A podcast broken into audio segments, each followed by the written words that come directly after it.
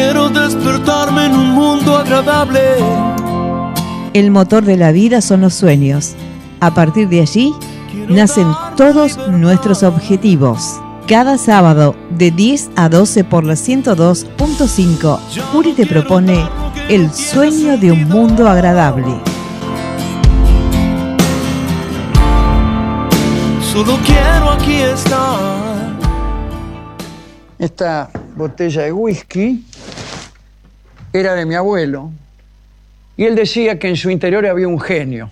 Bueno, a primera vista parece una jarrita de whisky of the monks.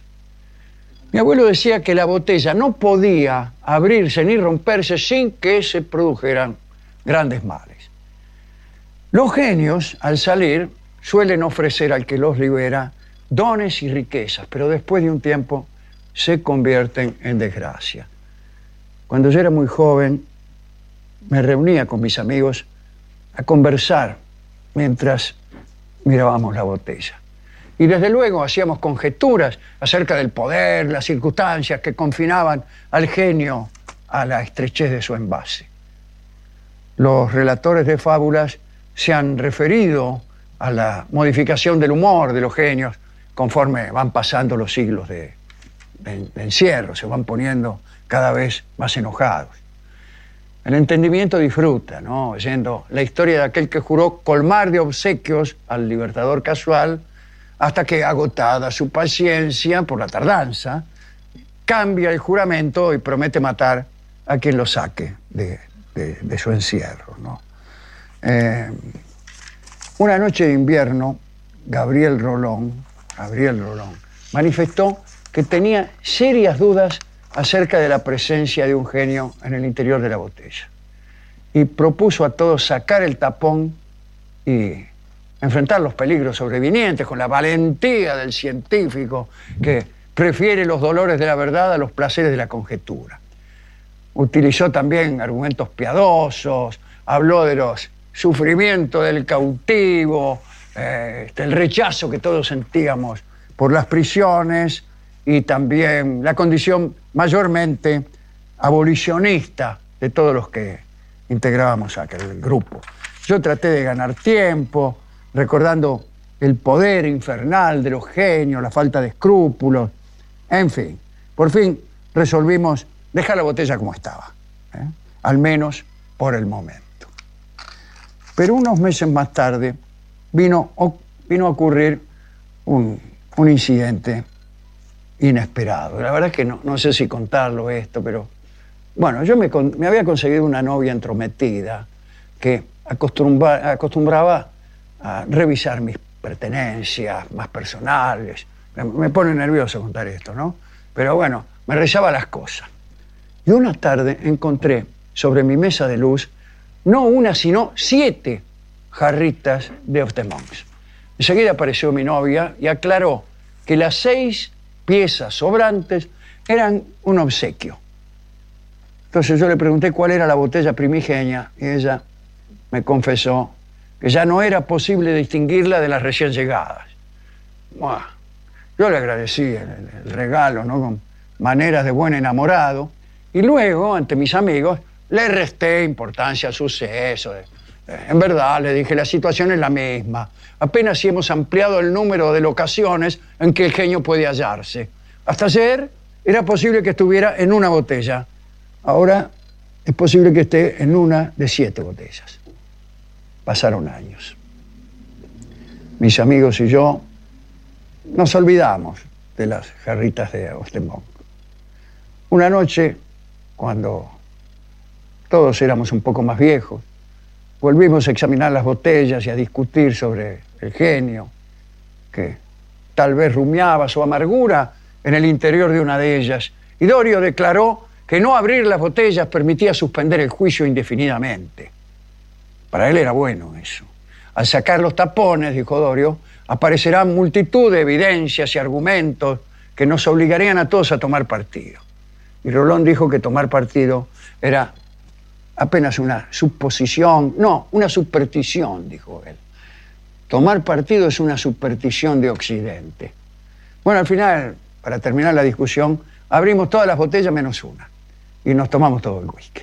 No apareció ningún genio, pero ya se sabe que casi todos ellos tienen el poder de hacerse invisibles. Así que, ¿qué sabemos? Más adelante, ya en la tarde, en nuestras vidas, volvemos a pensar muchas veces en la jarra de, de En algunas ocasiones calculábamos que el desengaño, la soledad, la ausencia que padecíamos eran el castigo de un genio fastidiado. Por eso estamos así.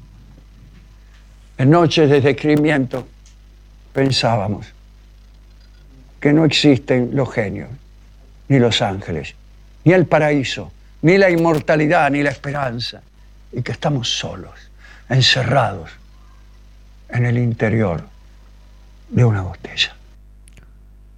¿Existirán los genios?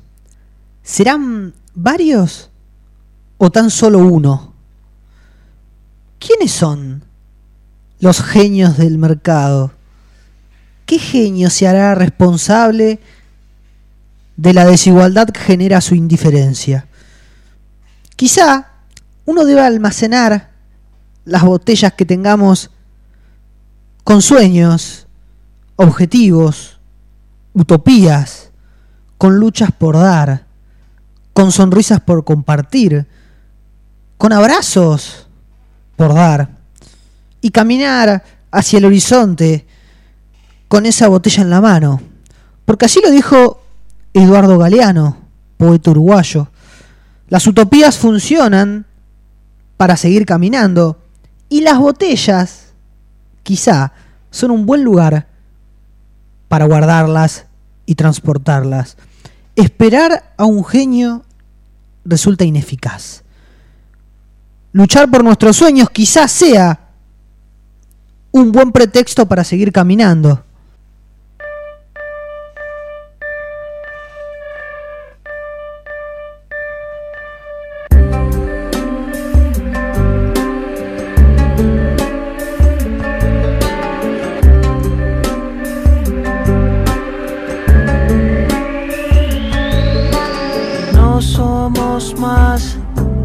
Una gota de luz, una estrella fugaz, una chispa tan solo en la edad del cielo.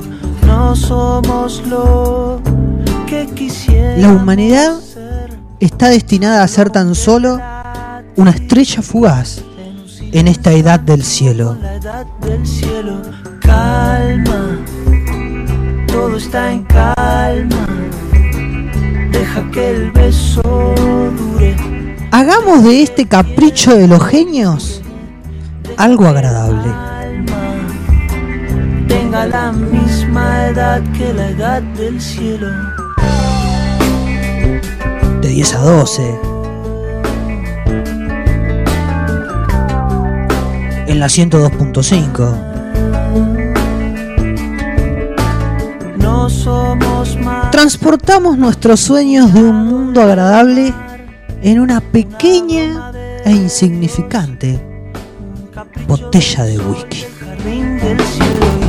no damos pie entre tanto tic-tac, entre tanto Big Bang, solo un grano de sal en el mar del cielo. Calma, todo está en calma, beso dure, deja que el tiempo cure, deja que el alma tenga la misma edad que la edad del cielo, la misma edad que la edad del cielo.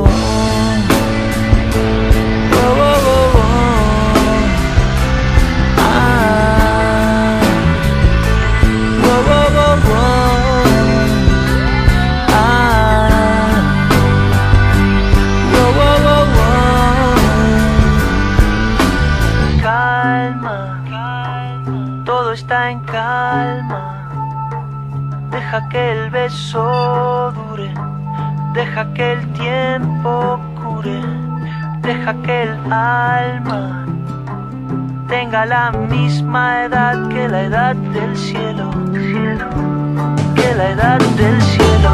Calma, todo está en calma, deja que el